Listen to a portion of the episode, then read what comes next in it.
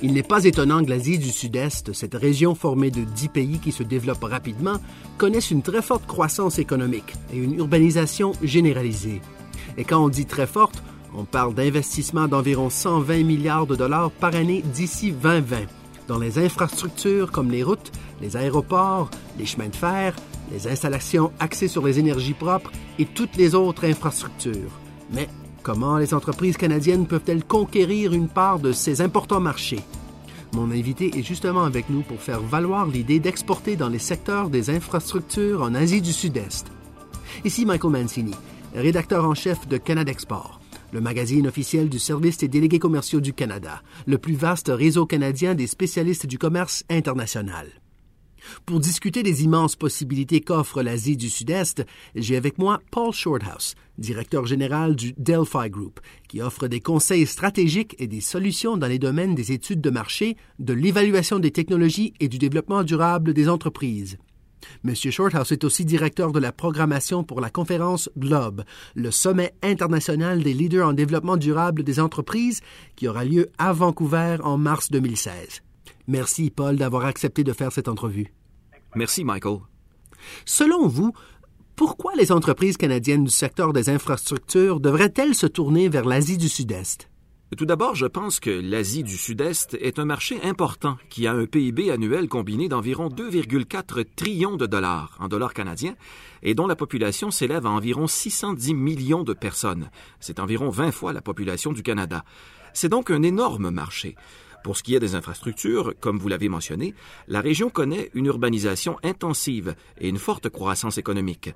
Sur le plan environnemental et social, l'accès à l'eau propre et à des dispositifs d'assainissement, à des aliments sains et à des sources d'électricité fiables est fondamental pour la région. Et ces besoins représentent des débouchés pour les entreprises canadiennes novatrices. Grâce à la communauté économique de la NAS, la région devient aussi rapidement une plaque tournante du libre-échange en Asie. Il devient donc essentiel de renforcer la connectivité et de moderniser les infrastructures comme les réseaux de transport multimodal, les technologies de l'information et des communications, ainsi que les réseaux énergétiques. Quels sont les débouchés particulièrement intéressants pour les entreprises canadiennes? Les routes, les chemins de fer, les installations maritimes et aéroportuaires, l'électricité et l'approvisionnement en eau potable représentent des débouchés intéressants pour les entreprises canadiennes. À elle seule, l'Indonésie, le plus grand pays de la région, a des besoins d'environ 540 milliards de dollars à combler de 2010 à 2020.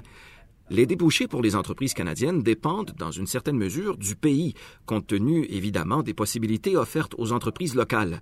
Dans certains cas, des pays développés comme Singapour ou Brunei seront à la recherche de technologies plus évoluées et de solutions axées sur les services dans des domaines comme la gestion des déchets ou le bâtiment écologique mais les marchés frontaliers ou émergents comme la Birmanie, le Laos et le Cambodge ont peut-être davantage besoin d'infrastructures de base dans les secteurs de l'énergie, de l'eau, des eaux usées et des transports. Il s'agit donc surtout de déterminer lesquels de ces dix pays de la région sont prioritaires. Bon, vous faites une distinction entre les économies frontalières et les économies avancées de l'Asie du Sud-Est. Quelles sont certaines des caractéristiques qui les distinguent et que les entreprises canadiennes devraient connaître? C'est une bonne question. Je pense que cela dépend du niveau de préparation des entreprises qui souhaitent explorer ces marchés. Évidemment, vous savez, pour des pays plus avancés comme Singapour, le financement des projets ne constitue pas toujours un problème. Dans ces pays, le secteur privé joue un rôle plus important. Dans les économies plus émergentes, le financement de certains projets peut constituer une difficulté de taille. Les gouvernements n'ont pas toujours les revenus ni la capacité nécessaire pour financer certains de ces grands projets d'infrastructure. Dans de tels cas, vous devrez peut-être envisager de former des partenariats avec certaines institutions financières internationales, comme la Banque mondiale ou la Banque asiatique de développement, pour réaliser ces projets. Il est donc assez important, dans de tels cas, de créer des consortiums avec des entreprises présentes dans les pays en question. Tout dépend donc vraiment, dans une certaine mesure, du niveau de préparation et du niveau de risque, ou de tolérance au risque, devrais-je dire, des entreprises canadiennes. D'accord. Parlons de risque. Quand je pense aux débouchés en matière d'infrastructure, je pense presque seulement aux très grandes entreprises. Quels sont les débouchés pour les PME en particulier? Les débouchés qui s'offrent aux entreprises canadiennes sont essentiellement de deux types. Il y a d'abord les projets de grande envergure, comme ceux dont nous avons parlé, installations maritimes et aéroportuaires, chemins de fer et importants projets de production d'électricité, euh, comme des barrages hydroélectriques. Comme nous l'avons mentionné, ces projets de grande envergure sont parfois liés à des mécanismes de financement, comme des partenariats publics-privés ou PPP, ou à un financement accordé à ces PPP par des institutions financières ou des organismes de développement, par exemple l'Agence américaine pour le développement international et l'Agence japonaise de coopération internationale. Le Canada investit aussi dans des centres d'excellence pour les PPP à Singapour, en Indonésie et aux Philippines, et ces centres peuvent servir de point d'entrée en amont pour les entreprises canadiennes qui veulent en apprendre davantage sur les éventuels projets de PPP au fur et à mesure qu'ils se présentent. En réalité, seul un faible pourcentage des entreprises canadiennes ont la présence et la capacité nécessaires, à l'heure actuelle, pour diriger directement de tels projets d'infrastructure en PPP en Asie du Sud-Est, et seules quelques-unes d'entre elles le font. Il existe toutefois un fort potentiel pour les entreprises de diverses tailles souhaitant établir de tels consortiums stratégiques avec d'autres joueurs locaux ou internationaux et servir de fournisseurs ou de sous-traitants pour de tels projets. Par ailleurs, le deuxième type de débouché dans le domaine des infrastructures durables est davantage lié à des projets de petite envergure ou à des projets plus ou moins sur mesure qui font appel à des technologies novatrices ou à des fournisseurs de services axés sur les solutions. Il y a donc de plus en plus de débouchés pour les PME qui offrent des services d'ingénierie ou qui mettent au point de nouvelles technologies qui permettent de contourner les solutions traditionnelles en matière d'infrastructure. Et nous le voyons déjà, entre autres, dans la production et la distribution d'énergie renouvelable à partir d'installations de stockage d'énergie solaire et dans des batteries, ce qui représente un changement important par rapport aux grandes centrales électriques centralisées et aux infrastructures nécessaires à la distribution, par exemple. Un tel modèle décentralisé est vraiment fondamental pour des pays comme l'Indonésie et les Philippines, qui sont essentiellement des États insulaires. Le domaine de l'approvisionnement en eau nous fournit un autre exemple semblable. Je sais que des entreprises canadiennes novatrices peuvent extraire de l'eau potable directement de l'air lorsque les taux d'humidité sont élevés, ce qui élimine par exemple la nécessité de conduite d'approvisionnement en eau potable. Bien, il existe donc des débouchés considérables pour les PME également. De quels facteurs devraient tenir compte les entreprises canadiennes qui aimeraient se lancer sur le marché de l'Asie du Sud-Est?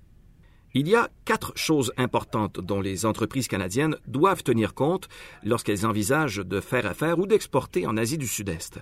Premièrement, il faut connaître le contexte local et les particularités du marché.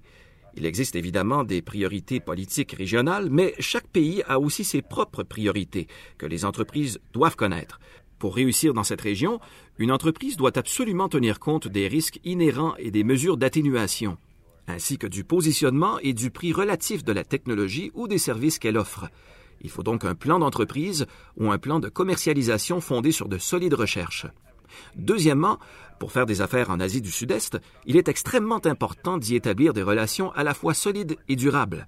L'idéal consiste évidemment à établir une présence locale, mais travailler avec des partenaires fiables dans la région peut aussi être une excellente stratégie.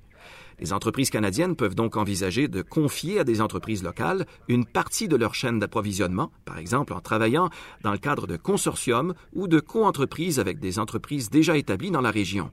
Travailler avec des entreprises canadiennes, américaines ou australiennes peut être une bonne façon d'accéder au marché de la région.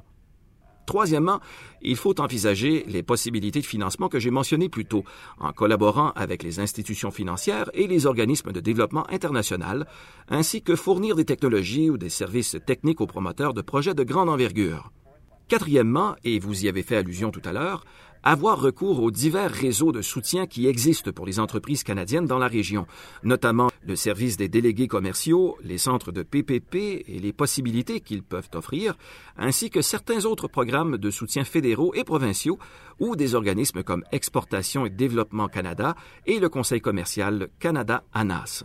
Autre possibilité, les entreprises canadiennes peuvent aussi participer à la conférence internationale Globe 2016 et au Salon de l'innovation organisé à l'occasion de la conférence qui aura lieu du 2 au 4 mars à Vancouver. Dans le cadre de la conférence, nous accordons une attention particulière à l'ANAS et les entreprises canadiennes pourront rencontrer en personne des représentants de promoteurs de projets de l'ANAS ainsi que des acheteurs potentiels de la région. Nous attendons donc des participants de l'Indonésie, de la Malaisie, des Philippines, de la Thaïlande et de Brunei, entre autres. Donc une belle occasion à saisir. Excellent. Et si les entreprises canadiennes veulent en savoir davantage au sujet de Globe et de toutes les activités entourant la conférence, où peuvent-elles se renseigner? Elles peuvent se rendre au premier point de contact sur le site web dont j'ai parlé, www.globe2016.com, ou communiquer directement avec moi à pshorthouse.delphi.ca et je serai heureux de leur fournir de l'information. Excellent. Merci de nous avoir accordé cet entretien, Paul. Super, Michael. Ça fait un plaisir de m'entretenir avec vous.